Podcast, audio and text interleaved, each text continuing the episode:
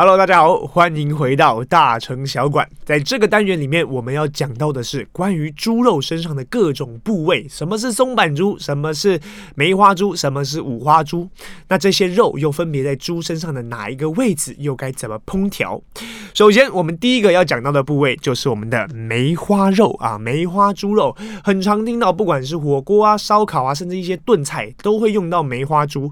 那到底哪一个部位是梅花猪呢？其实呢，是我们属于猪的这个上肩胛肉的这个位置，那这个位置呢，它的油脂啊分布非常的均匀啊，是最常使用的部位。什么菜里面几乎都好用，因为它有筋有肉，吃起来口感好，用途非常的广泛，适合用烤的啊，用煎的啊，甚至有一些马铃薯炖肉啊等等都可以做。那也很常被用来作为我们很常吃到的。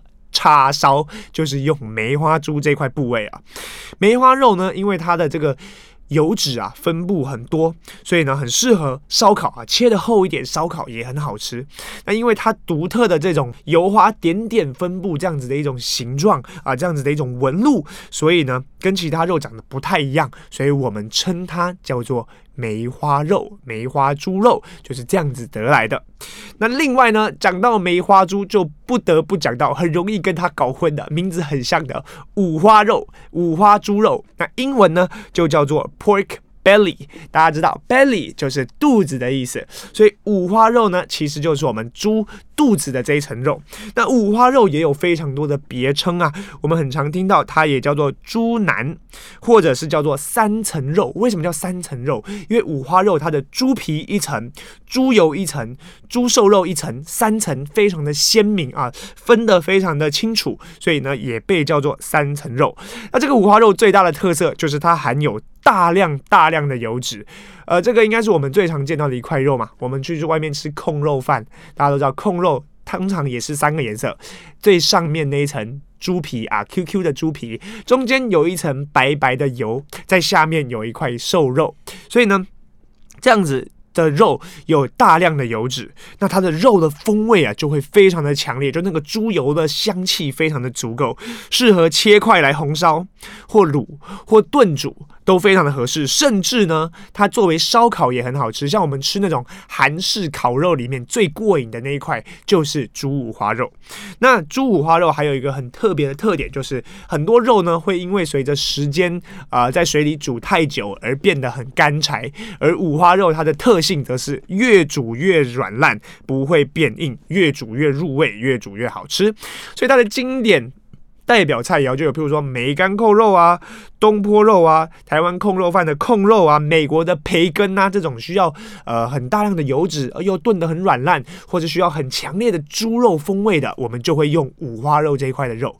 好的，那再来讲到的一块松板猪，这块猪肉呢，在现在的台湾也越来越常见了。它其实是什么？其实呢，就是我们猪颈肉啊、猪脖子的这一块肉。它另外还有一个称呼叫做黄金六两肉。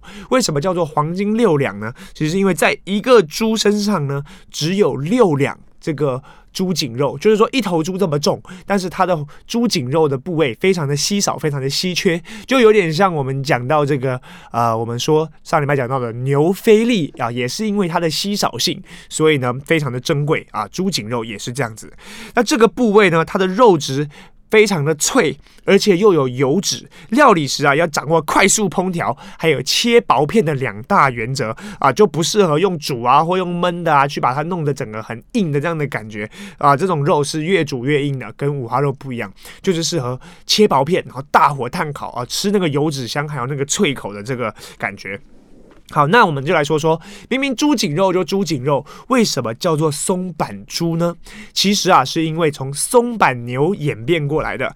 松板牛是饕客的这种梦幻一品，它是呃一种和牛霜降，就是很好吃的一种牛肉。那后来呢，为了强调猪颈肉的这个部位啊有多好吃，所以松板牛超好吃，所以我们松板猪也超好吃，是借用了松板牛这样子的一个名字来形容松板猪。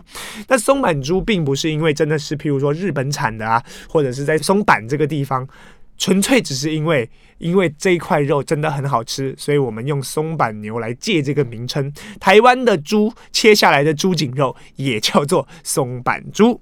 好的，接下来要讲到的是一块非常常用到的猪肉，就是我们的猪里脊 （pork loin）。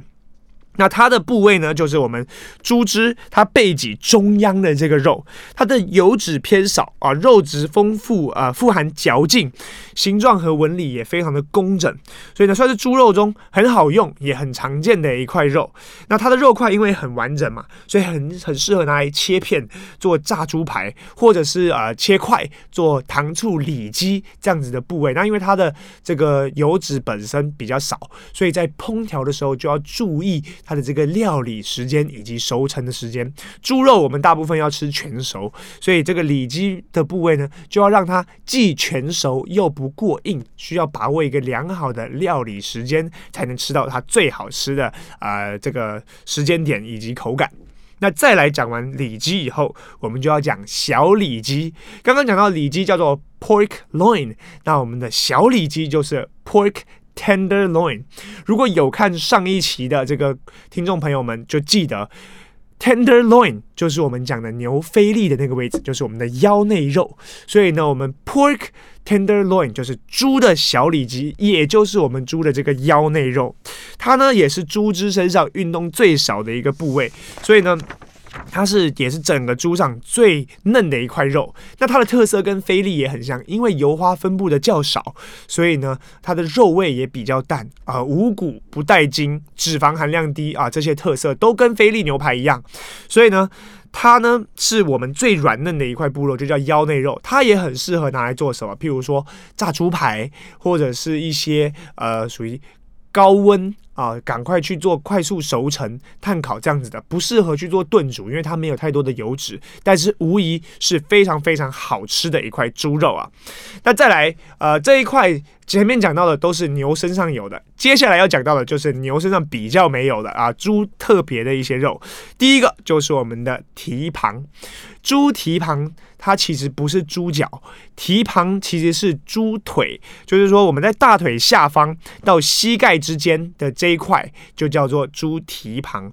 那很长台湾讲的就是腿库饭，腿库饭的腿库就是这个位置。那这一块的肉啊，它肥而不腻，非常的有胶质，猪皮很很薄，所以很适合连皮一起去做炖煮这样子的一种料理手法。比如说红烧的啊，红烧蹄膀就很常听到，甚至有一些不红烧的。做那种比较属于就那种盐味的也很好吃，所以各式各样的蹄膀都是做炖煮类，然后煮得很有胶质、很软嫩这样子的感觉。再来讲到一个我们的肝连肉，那肝连肉呢，瓜连呐，就顾名思义就是连在肝脏上方的一块肉。那这一块肉呢，非常的特别，它是内脏中的松板肉，就是说它非常的好吃，非常的软嫩，而且呢，它的。这个分量在每只猪身上也不多，那所以它在内脏这个地方呢，就属于内脏的松板猪、松板肉。那它吃起来非常的有嚼劲啊，非常的珍贵，很常见到就是在我们台湾的这种面摊会做那种黑白切，配上一点姜丝啊，就非常的好吃，吃起来 Q 弹 Q 弹的又很 juicy。再来讲的就是跟干连肉吃起来会有一点像，但是其实它们位在完全不一样的部位，就是我们的猪夹肉。啊，也可以称猪头肉，甚至呢，也可以称嘴边肉啊，可能是我们最常听到的一个名称。那这猪颊肉呢，其实就猪下巴还有脸颊两侧这个部位啊。那因为呢，它的油脂不多，然后肉质带有软筋啊，口感又非常的软嫩。为什么呢？因为猪啊，它吃东西的时候会不断的咀嚼咀嚼嘛，所以它一生中这一块的肌肉都有在被做运动，所以它的肉质软嫩之外，又非常的有嚼劲啊，非常适合穿烫啊、切片，或者是去做一些烧烤肉片，都非常的好吃。这就是我们的猪夹肉。最后还有一个很特。别的这个，在我做这一期节目之前，我也不知道有这一块肉叫做老鼠肉。哎，听到这里，大家不要觉得奇怪，猪身上怎么会有老鼠肉呢？其实啊，是因为猪身上有一块在大腿部位的肉，它一生呐、啊、都在运动它大腿这块肌肉嘛，所以这个老鼠肉呢，它本身呢很有嚼劲，但是又不会过硬，肉质非常的 Q 弹。每一只猪身上只有四块这样子的一个老鼠肉，所以它也非常的稀少。那另外呢，它的外形就有点像是这种橄榄状啊，而且呢又有一些内脏的这种软筋，所以外形看起来像是一个老鼠，所以呢它就叫做老鼠肉，但它。其实是猪的后腿肉的意思啦，而这老鼠肉我自己感觉是没有吃到过，非常想试试看，我也想知道它有什么很适合的啊、这种料理方式啊。最后呢，我们讲了这么多猪肉的这些部位，我们来讲一个跟猪肉的加工品火腿有关的一个故事啊。传说中火腿啊，为什么叫做火腿？是因为它切开的时候，里面的颜色啊鲜红如火，然后呢又是用猪腿做的，所以叫做火腿。那这个的故事来源其实是来自于一个叫做。宗泽这样子一个抗拒金兵的宋朝名将，那他呢有一次在回乡的时候，他的家乡在浙江金华市这个地方。他回来以后啊，受到的这个呃亲朋好友的欢迎啊，在他离别之时就送给他很多新鲜的这个猪腿肉。但是因为宗泽啊，他本身生性非常的节俭，所以呢，他觉得这个猪腿肉这么多吃不完浪费啊，就命人用盐巴把它们腌制起来。然后呢，他就要慢慢的从这个浙江。金华这个地方带回北京去吃，那在这个一路上呢，因为被盐腌制以后呢，又被风干了，所以这些肉啊就已经经过了，就是像我们现在火腿加工的这种制成的手法，既腌制又风干。所以呢，到了北京以后，有一天呢、他要宴客，有客人来访，他就想说，哎，那我之前不是有那个很好吃的猪腿肉吗？拿出来宴客。结果拿出来以后呢，发现这些肉啊，不但还没有坏掉，而且透过腌制跟风化以后，呈现出一种非常鲜美、非常鲜甜的。这种口感啊，让大家觉得非常的意外。然后切开以后，哇，发现这个猪肉的颜色鲜红如火。所以啊，后来呢，所有的人都知道，哇，宗泽吃的这个肉这么好吃。他的做法呢，就是来自宗泽的家乡，也就是金华这个地方。所以呢，就成为了现在非常有名的。金华火腿，那这个火腿就是我们中式的火腿嘛？但西方，比如说伊比利火腿啊等等各式各样的火腿，又有不一样的做法。那我觉得这种金华火腿的故事，我们可以看得出来，呃，猪它真的是一个非常具有风味，而且呢也很好加工、很好保存、很好吃的一种肉。好的，以上就是我们关于所有猪肉的分享。在下一期节目里面，我们会再带来更多有趣的知识跟大家分享。这期节目就到这边，不要忘记每。每周三晚上十一点的大城小馆，我们下次再见，拜拜。